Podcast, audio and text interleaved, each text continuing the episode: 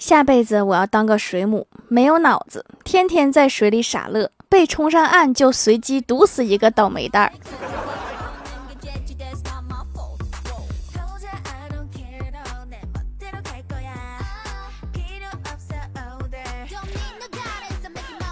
Hello，喜马拉雅的小伙伴们，这里是糗事播报周二特蒙版，我是你们萌豆萌豆的小薯条。你生病了，关系一般的朋友会说多喝点水，好好休息；关系比较好的会说你怎么老生病；关系铁的会说把你游戏账号给我，别浪费。就刚刚，欢喜把我的游戏机拿走了。我坐欢喜车的时候，从来都不和他聊天。因为他很忙，忙着骂人，骂完前车骂后车，骂完后车骂旁边的车，骂完旁边的车他还骂路人，有时候还骂我，怪我没有和他一起骂人，我都不知道拥护啥就骂起来了。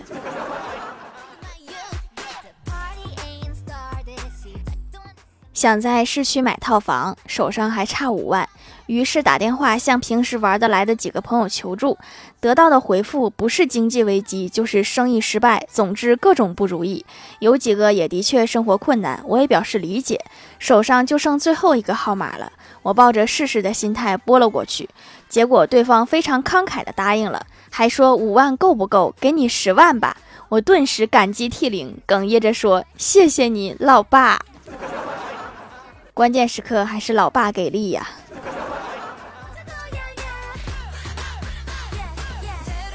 表哥开了一个饭店，每到星期天的时候，都会把他上小学的儿子接到饭店来打扫卫生。那天客人确实很多，小侄子一边打扫一边抱怨：“真烦人！附近那么多饭店，都来我家吃干什么？要是都不来你家吃，那才是出问题了。”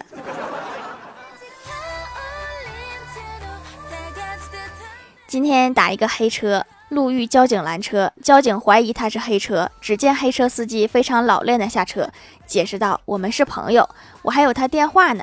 不信我给你拨一个。”电话果然响起，交警一把抢过去，上面来电显示是黑车司机。我把这茬给忘了，这波怪我了。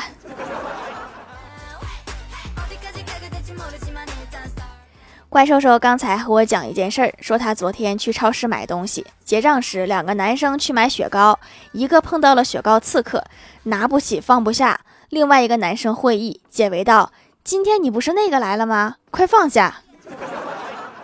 刺客的事儿确实解围了，但是好像又出了新的问题。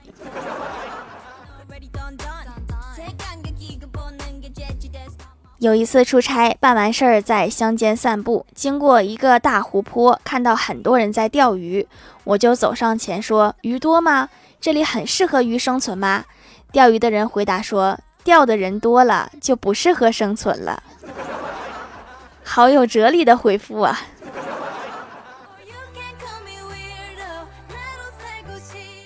公司新来一个同事，他说他家哥三个，他是老大叫一毛，老二叫二毛，老三却叫五毛。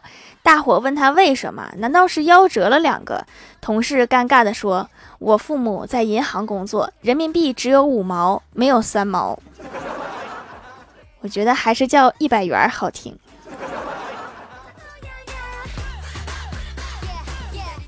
郭大嫂和郭大侠倾诉说：“我总觉得我看电影、看电视剧的时候泪点极低，动不动就流一脸眼泪。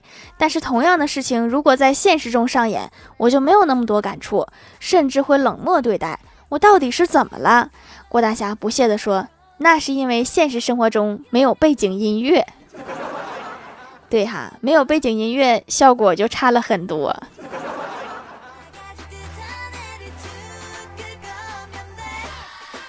郭大侠家里平时吃鸡肉、鸡腿都是给郭晓霞的。今天郭大侠买了一条鱼回来，做好后端上桌。郭晓霞拿着勺子敲着桌子说：“爸比，我要吃鱼腿。”傻孩子，那叫鱼翅，像家里平时吃的鱼，鱼翅都是直接扔掉的。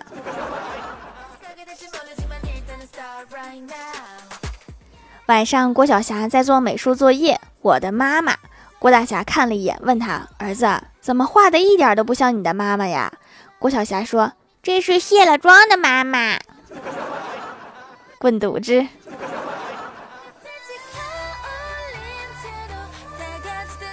和嫂子带小侄子去逛商场，我和嫂子一人买了一个包包。付钱的时候，我和嫂子都同时掏出了钱，我俩礼节性的推让了几下。小侄子立马抱住他妈妈的大腿说：“姑姑，快点，我帮你拖住他。”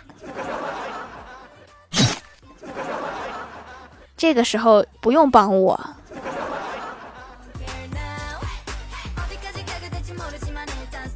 小外甥参加一年级期末考试，这也是他第一次参加这么正式的考试。答完卷子无事可做，监考老师提示同学们要仔细检查，说要把所有的题目都重做一遍。然后小外甥就把做的答案全都擦了，又重做了一遍。是让你检查一遍，不是真的重做呀。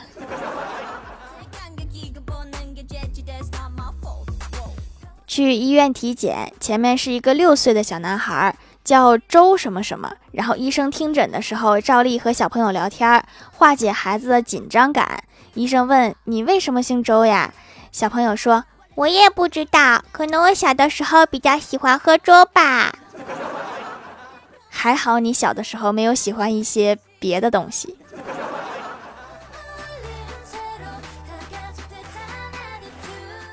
刚刚看到一个大爷摆了一个小地摊儿，在那卖眼镜，也没有什么人，就想捧捧场，就问大爷：“这个眼镜怎么卖呀？”大爷说：“姑娘，这个不适合你，你脸大，戴这款比较合适。”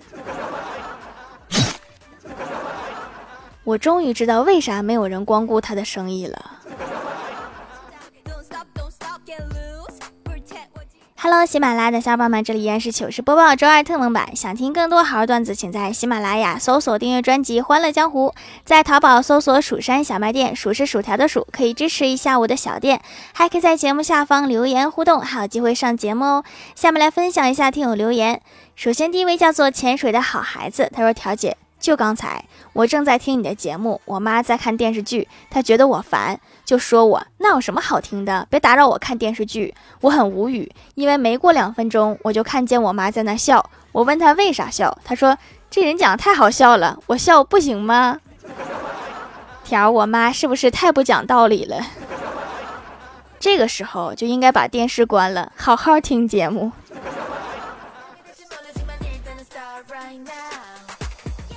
下一位叫做草莓酱味的软糖，他说：“我今天真无语，我这算是踩到狗屎运。上课外补习班，我居然踩到一块口香糖，粘死了。然后我就在那挪到另一个座位，结果又踩到一大坨口香糖啊！我要崩溃啦！你这个应该算踩到狗屎了，没有运。”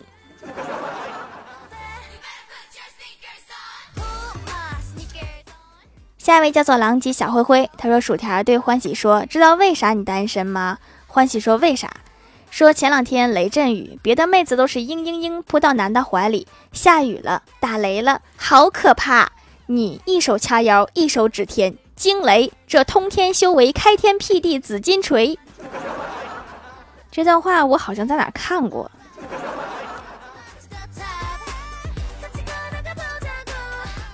下一位叫做用户八七八七三六幺，他说一到夏天脸上痒，身上痒，早上醒来发现挠的红一道一道的，自己觉得是螨虫，就来蜀山小卖店买艾草皂除螨虫，还把被子给晒了，坚持几天洗脸晒被子就不痒了，效果倍儿棒。女儿的痱子用这个也洗好了，用起来挺方便的。你这个挺厉害呀，都会给自己看病了。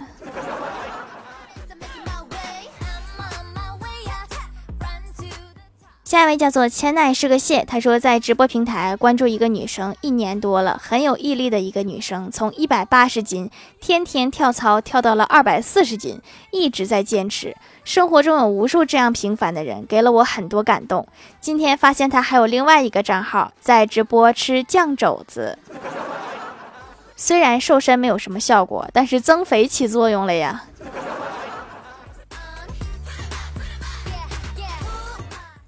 下一位叫做沙雕的懒骷髅山思，他说留个段子一定要读，最近都不读我段子，为啥呢？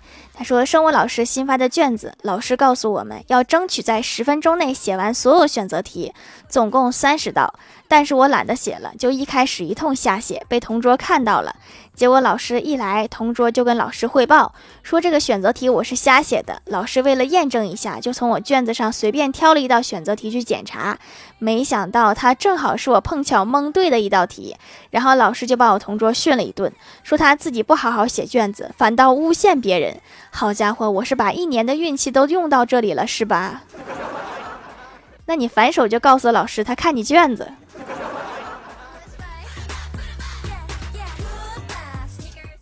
下一位叫做时代风骏老板李飞，他说：“我的问题吗？一条评论都没有。确实是你的问题，我这看是三百多条评论呢。”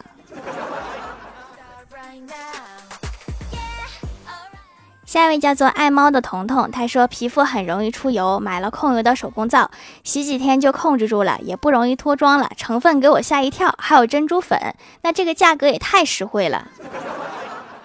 只是珍珠粉啊，亲，不是整颗珍珠，不要害怕。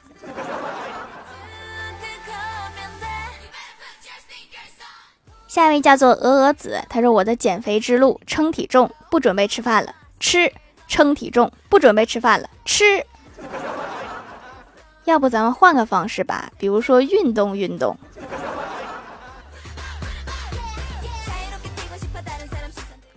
下一位叫做是一不是一，他说你们在烦怎么赚钱，我现在烦怎么花钱。谁可以告诉我一百块怎么用到下个月？距离下个月还有十三天，每天馒头加榨菜应该是可以撑过去的。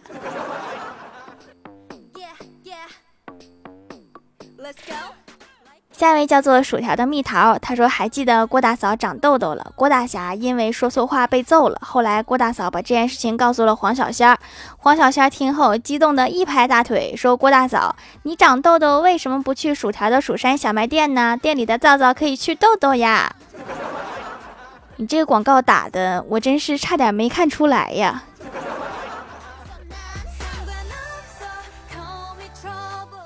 下面来公布一下上周八二八级沙发是月亮敷甲面盖楼的有地灵喵、潜水的好孩子、千代是个穴、时代风骏老板李飞、薯条酱别拖鞋自己人、薯条的蜜桃、肖洛九幺二幺四八七、应长海、薯条菜、江安梨，感谢各位的支持。好了，本期节目就到这里了，喜欢的朋友可点击屏幕中间的购物车支持一下我。以上就是本期节目全部内容，感谢各位的收听，我们下期节目再见，拜拜。